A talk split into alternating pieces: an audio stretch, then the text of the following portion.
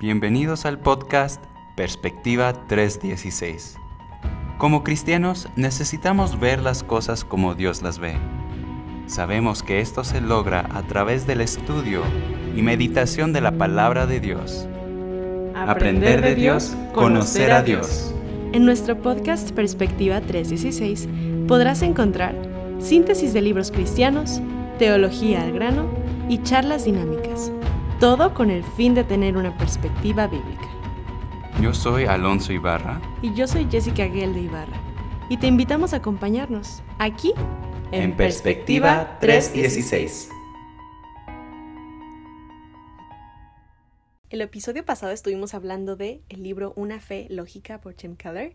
Y en este episodio vamos a estar hablando del último capítulo de este libro, que se llama ¿Es lógico creer en el cristianismo?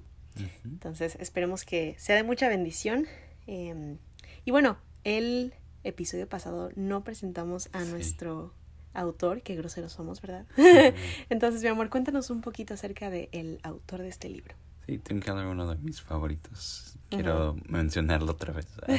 sí. Porque tiene mucho, eh, bastante material. Muy bueno, sí. Que es de mucha bendición a nuestras, nuestras vidas. Como eh, ¿Cómo se llama ese libro? Significado El significado del matrimonio, se me olvidaba el título de ese libro. Se los recomiendo a todos, solteros o este los casados. Es un buenísimo eh, material allí en el significado de, del matrimonio.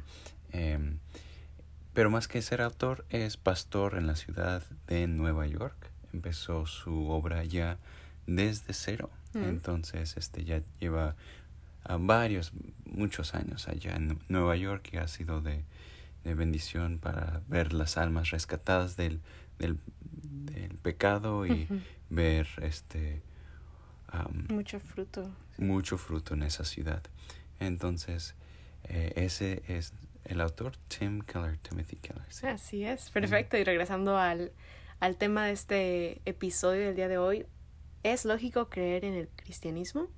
Pues esperemos que este podcast tenga dos resultados. El primero es que alimente nuestra fe, nuestra propia fe, que estemos seguros que sí es lógico, filosóficamente hablando, el cristianismo, en muchos sentidos, vamos a estar hablando de eso. Y el segundo, pues todos tenemos, como decimos el podcast pasado, el episodio pasado, primos, tíos, abuelitos, este, bueno, abuelitos tal vez a amigos conocidos que son ateos, son agnósticos, son este uno, uno con el universo y sigue el flow y, todo esto, ¿verdad? Ay, sí, pero um, también este podcast esperemos que pueda ser de bendición para ellos y para ti, para que tú puedas compartir con ellos la verdad de la palabra de Dios y del cristianismo. Así es. Y sí, amigos, si no estás seguro de, de quién es Cristo, esperemos que este podcast sea de... De ayuda para que te ayuda para abrir tus ojos a lo que dice la palabra de Dios, la Biblia, en cuanto a Jesucristo.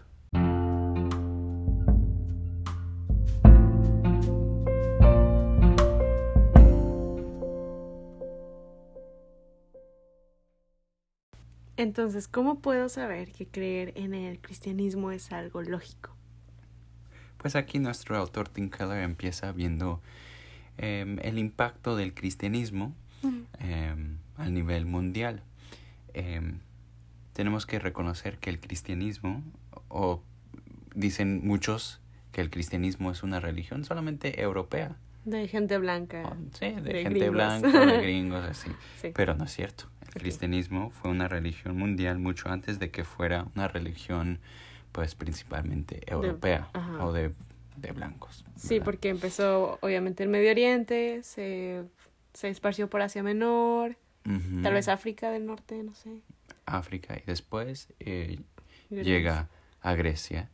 En, vemos esto en el libro de Hechos y en la historia de la iglesia primitiva, pero fue una, una religión de, que, de hecho cubrió o este, se expandió por, por todo, el mundo conocido, sí. y, no solamente en Europa. Y además, hoy en, hoy en día gran parte de las poblaciones cristianas más grandes y más devotas no están eh, conformadas por gente blanca ni de ni por gente del occidente. Que prácticamente es América y, Europa, ¿verdad?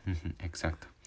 Entonces, eh, el cristianismo, vemos que el cristianismo es la única religión que está em, distribuida uniform, uniformemente, se dice así, em, a través de todos los continentes. Sí, ese es un punto muy interesante lo que lo mencionas, porque cualquier religión que uno pueda pensar, no sé, eh, el Islam, ¿no? Sí, tiene sus devotos alrededor del mundo, pero no se compara el número de devotos que hay, por, por decir un ejemplo, en América o en, este, no sé, X continente, a diferencia del número de seguidores, de creyentes que tiene, bueno, en su núcleo, ¿no? Ajá, en su núcleo, ¿no?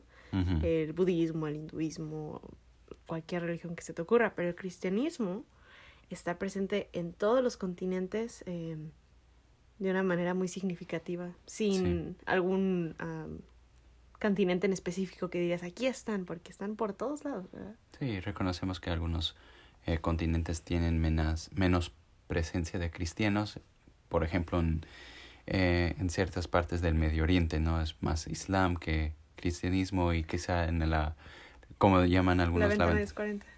la ventana 1040, pero aunque sabes qué, he oído yo bastante y bueno, conocemos algunos como pastores este de primera mano que por ejemplo tienen sus ministerios en ah, por medio de televisión o radio y yo estoy segura y he leído bastantes libros que hablan, bueno, bastantes, ¿eh? pero libros que hablan al respecto de cómo hay muchísimo más creyentes del cristianismo en Medio Oriente de los que se creen. Solamente que no tienen la libertad que nosotros tenemos de, de expresarlo tan fácilmente, ¿verdad? Sí, sí, sí. Pero sí. y muchísima gente está siendo salva ya. Sí, qué bendición. El impacto del cristianismo es vasto.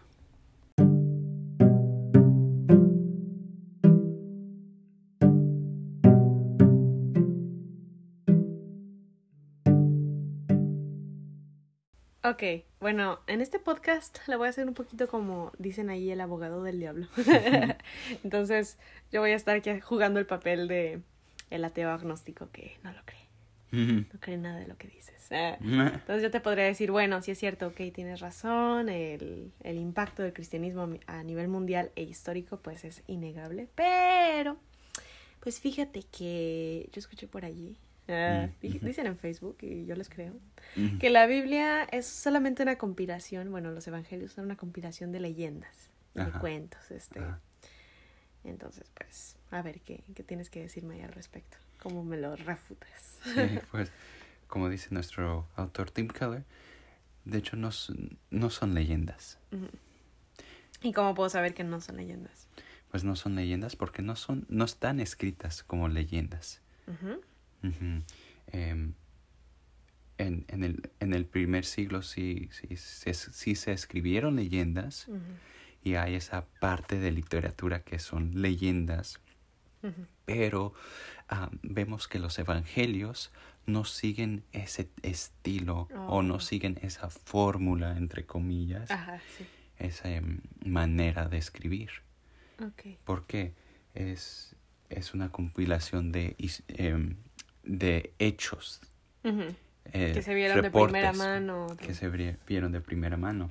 Entonces la fórmula o la manera de escribir de este, historiadores del primer siglo o de reporteros, digamos, del primer siglo es que siempre entrevistaban a testigos de los hechos y de hecho los nombraban a esos testigos en sus escrituras. ¿Qué es lo que se, hace en los evangelios, no? Exactamente. Lucas fue el único que no lo vio de primera mano y entrevistó a los testigos y nombra y los nombres. Las redundancias, sus nombres. Exacto. sus nombres. Eh, como vemos en Lucas 1, capítulo, eh, perdón, versículo 2, 1, 2, dice, tal como nos lo enseñaron los que desde el principio lo vieron con sus ojos. Okay. Y para más información y desarrollo de este tema podemos ver el libro Jesus and the Eyewitnesses, escrito por el profesor Richard Buckham, eh, que es la eminencia en cuanto a este, esta rama de estudios y lo cita mucho el, eh, nuestro autor Tim Keller. Genial. Y además vemos que los hechos en, las, en los evangelios no se escribieron años o siglos después, como suelen escribirse las leyendas. Se pasan de forma oral de generación a generación y tiempo Hasta que después. alguien dice, lo voy a escribir. Lo voy a escribir. pero así no es con los, em, los evangelios. Lo escribieron, la, o al menos em, tres de los cuatro evangelios, lo escribió gente que estuvo allí mismito, ¿no? y, Lucas, pues un investigador. Eh, Exacto. pero durante ese mismo siglo. Se escribieron durante la vida de los mismos testigos.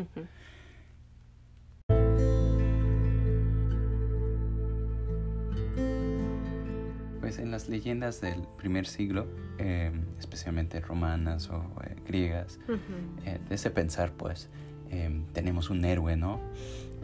sí. Que muere en victoria. Y un dios, normalmente son dioses. Y sí, exacto. Poderosos y fuertes, sí. Y aquí el gran pero, ¿no? tenemos a Cristo, el héroe de la historia cristiana, los hechos cristianos. Pero, ¿cómo muere? Muere en una cruz, clamando, llorando, gritando por su padre. Sí, semidesnudo, eh, burlado, bofeteado. Y...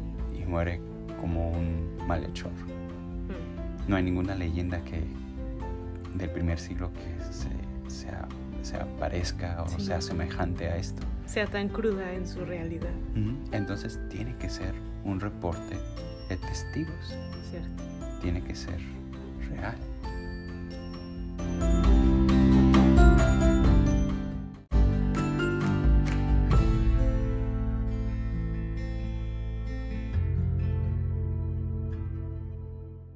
Así es, es increíble eso.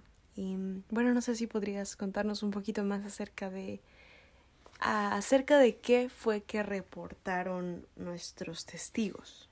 Sí, los testigos de los evangelios, los escritores, pues reportaban de un, una persona perfecta, dicen. Eh, Jesús de Nazaret. Sí. Que no hay nadie como Cristo en su carácter.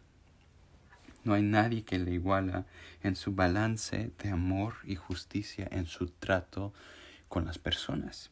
Sí, es interesante. Normalmente las leyendas como que al hablar de una persona perfecta hablarían de tal vez de su juicio, de su justicia, pero no de su amor, o no, no, en el balance en el que se habla de Cristo, ¿no? Exacto, entonces vemos que comía con, con recaudadores de impuestos, que eran los traidores del pueblo judío. A la misma vez tenía compasión y, y también comía con, pues con prostitutas, con gente inmoral. Vemos esto en Mateo 21. Y este también comía con los fariseos, que eran los más orgullosos de todos, que en un futuro lo iban a, a entregar a, a muerte. Y esto lo vemos en Lucas capítulo 7. Entonces no hay nadie como Cristo en su trato con las personas. Y también vemos las declaraciones de este Jesús de Nazaret. Vemos que Cristo vivió de tal manera que la gente le preguntaban no solo quién eres, sino, qué eres. También le preguntaban, ¿qué, qué eres? ¿Eres, eres Dios? Y vemos que tenemos en mente que esto suele pasar con, o solía pasar con grandes líderes religiosos, con, con Buda, con Mahoma, sí, con Platón, estos líderes que cambiaron el pensar de toda la historia de la humanidad, cambiaron eh, pues países enteros por sus pensamientos, su filosofía, su religión que empezaron. Y pues es un grupo muy, muy pequeño. Todos de este grupo de líderes religiosos que les preguntaban, pues, ¿qué, qué eres? ¿Eres Dios? Todos, todos dijeron, no, yo no soy Dios. Wow. Excepto uno. Jesús. Jesús. Y es que, aparte, bueno, no sé, estoy pensando, un hombre cuerdo que te pregunta, ¿eres Dios? Tú, ay, les voy a decir que sí. Sí, sí soy Dios. Y van a decir, ah, bueno, pues demuéstramelo, ¿no? Ah, nada, no te crees, era broma. ya, ya, ¿cómo demuestras eso? sí, pero Jesucristo mismo, increíble, fue el único líder que ha marcado eh, pues un antes y un después en la, literalmente, ¿verdad? Nuestra, En la historia de la humanidad, que él sí dijo y eh, clamó ser Dios, ¿verdad? Y aún más importante, Él lo demostró, Él probó con sus obras y con sus hechos que Él era Dios. ¿Y dónde vemos esto? Vemos, viene a mi mente en Juan 4, donde Cristo habla con la mujer samaritana. Em, Cristo, Cristo dice que yo, yo soy Dios, yo soy el Mesías. Y Dios, Cristo aquí dice en versículo 24, Dios es espíritu y los que le adoran en espíritu y en verdad es necesario, necesario que adoren. Le dijo la mujer, sé que ha de venir el Mesías llamado el Cristo. Cuando Él venga, nos declarará todas las cosas. Jesús le dijo, yo soy el que habla contigo. Todos los líderes religiosos de la historia de la humanidad negaron ser Dios excepto uno, Cristo. Oye, pero sí ha, habido gente que clama ser Dios, ¿no? O algo así como un Dios. Me viene a la mente el video del borrachito que era Dios. Ándale.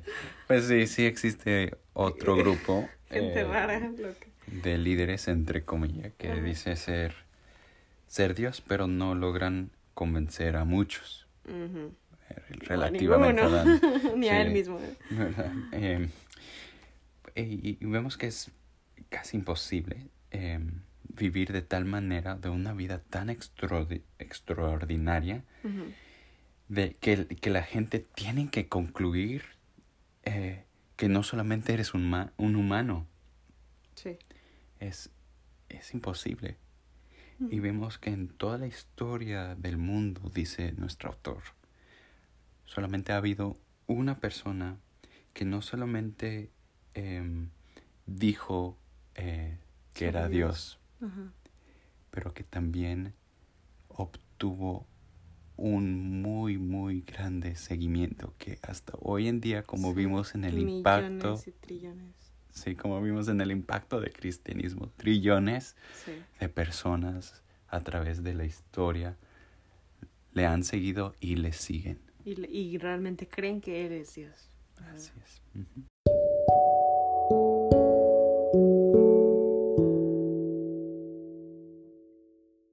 Entonces, hemos visto el hecho de el impacto del cristianismo innegable a nivel global a lo largo de la historia, ¿verdad? también, hemos visto acerca de cómo no podemos no podemos respaldar lo que se dice de que no, que son leyendas, que son no, no son leyendas porque no se puede comprobar históricamente, no se escribían así las leyendas. Está escrito como un reporte de primera mano o escrito por, eh, podríamos decirlo, reporteros, ¿verdad? Entrevistando a testigos o por el testigo mismo, en la mayoría de sus casos. Entonces, Teniendo todas estas evidencias, ¿cuáles son algunas reacciones comunes? ¿Cuáles son algunas respuestas que la gente podría dar a todas estas evidencias que me estás hablando ahorita? Pues son cuatro respuestas que el autor nombra. Uno puede ser, no me importa. Yo tengo mi trabajo, mi carrera, mi casa, mi carro, mi vida. Y pues está bien si para ti, qué bonito que para ti funciona, Jessica. Qué bonita. Pero fíjate que pues, yo estoy bien, no me importa. Sí, qué triste. Pues mira, eh, no que, las respuestas más tristes, ¿no? no sí. Sé. Y pues diríamos pues no que no que, que queremos ser lógicos y razonables. Sí. Eso no es ser lógico o razonable, eso es una emoción. Sí. No es un, un argumento lógico. Pues sí, sí, sí hablando de lógica, pues seamos un poco lógicos, ¿no? A mí, a ver, si, si te llegara un cheque de un tío lejano, digamos. De tu abuelita que es la princesa, la reina de Genovia y te manda un cheque. sí, de un millón de dólares, un billón, digamos. Aunque no tengas mucha evidencia de este tío o abuelita o, de este cheque, harías todo lo posible para depositarlo, ¿verdad? Pues claro. Ahora, en la, la Biblia, la Biblia dice que hubo un hombre que ofrece vida eterna y amor, gozo, paz, lo que realmente desea tu corazón.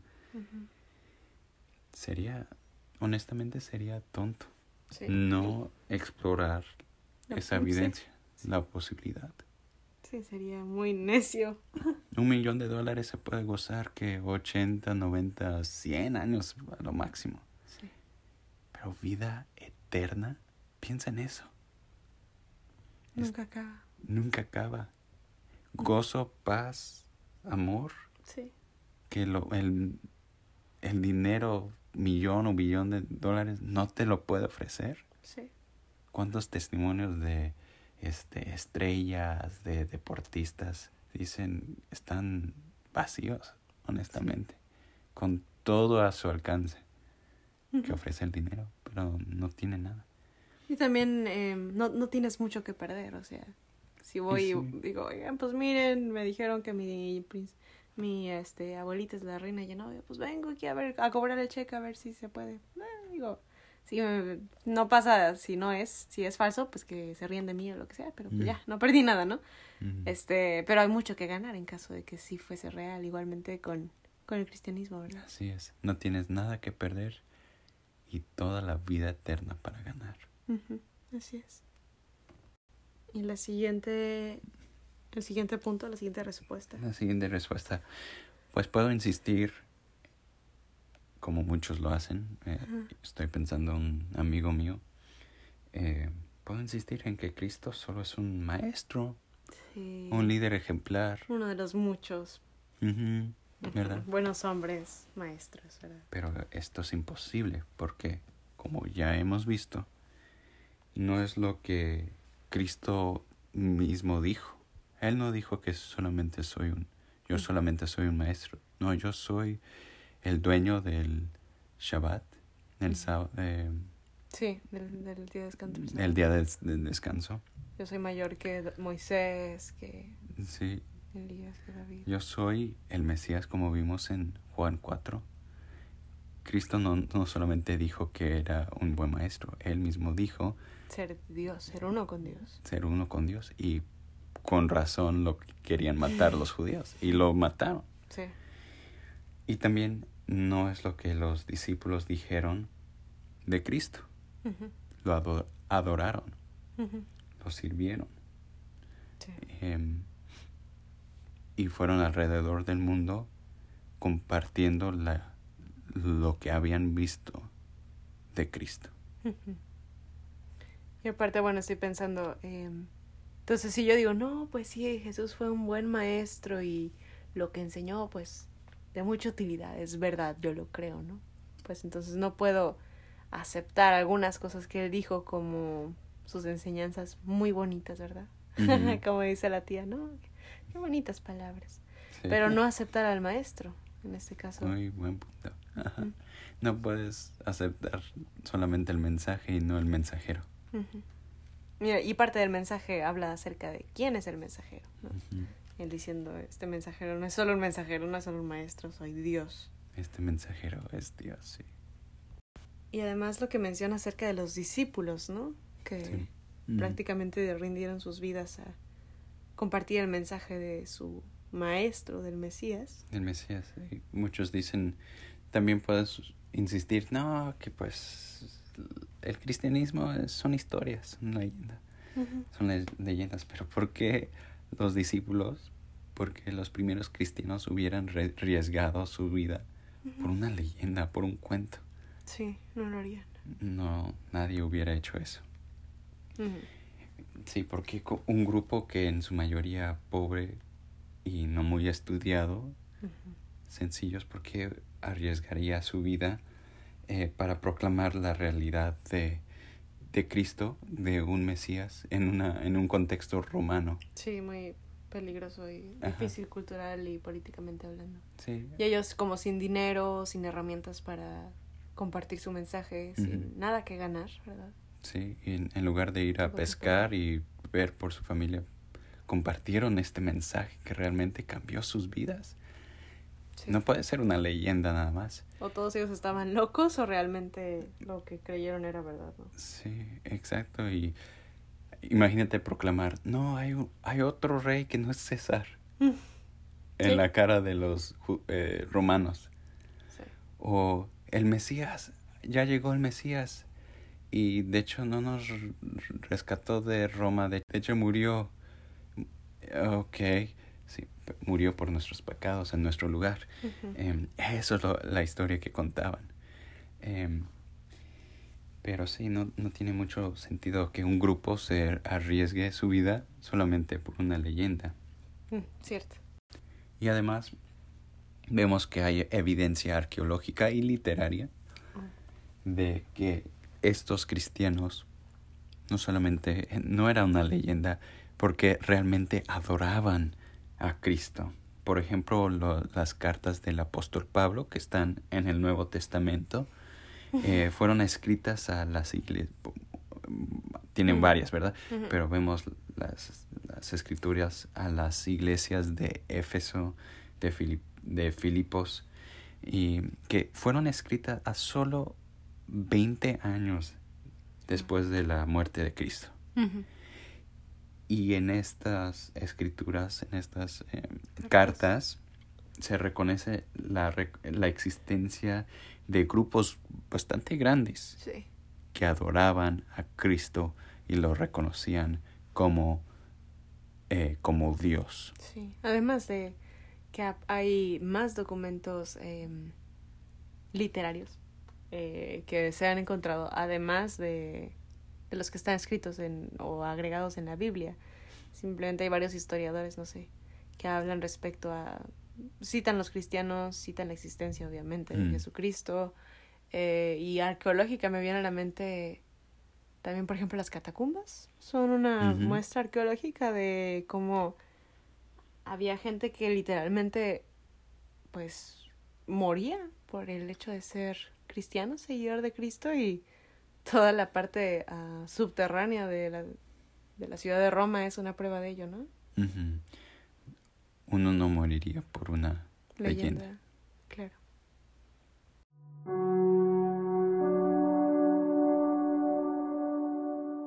Y bueno, aquí nuestro autor Tim Keller cita otro a otro autor muy muy famoso el eh, poderosísimo Lewis. El C.S. Lewis.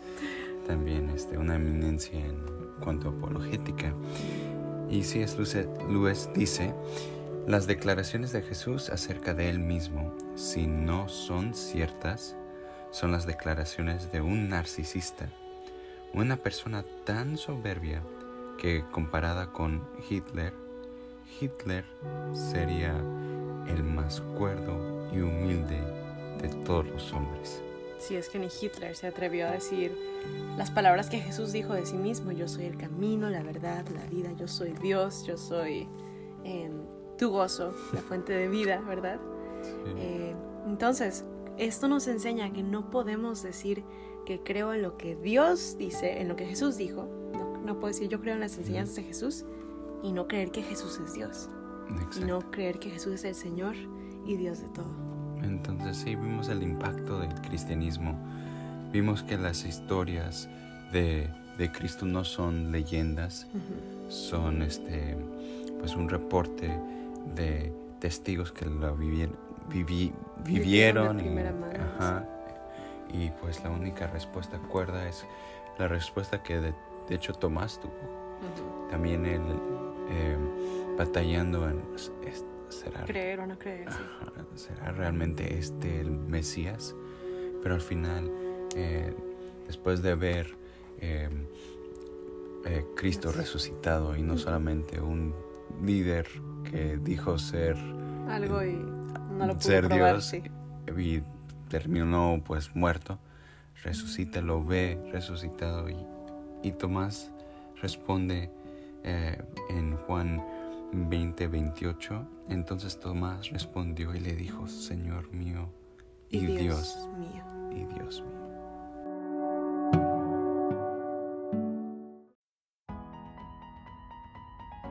En perspectiva 316, sabemos que hay un solo libro divino, perfecto y eterno. Ese libro es la Biblia. Y en Juan 3:16 encontramos el resumen de este libro. Este es el mensaje del Evangelio. Tú y yo somos pecadores. eso nos hace merecedores del castigo eterno, que es el infierno. Ni nuestras buenas obras ni ninguna iglesia puede rescatarnos. Solo alguien perfecto, que nunca haya pecado. Solamente Él puede salvarnos. Y ese es Jesús. Dios nos amó tanto que dio a su Hijo Jesucristo para morir y resucitar por nosotros.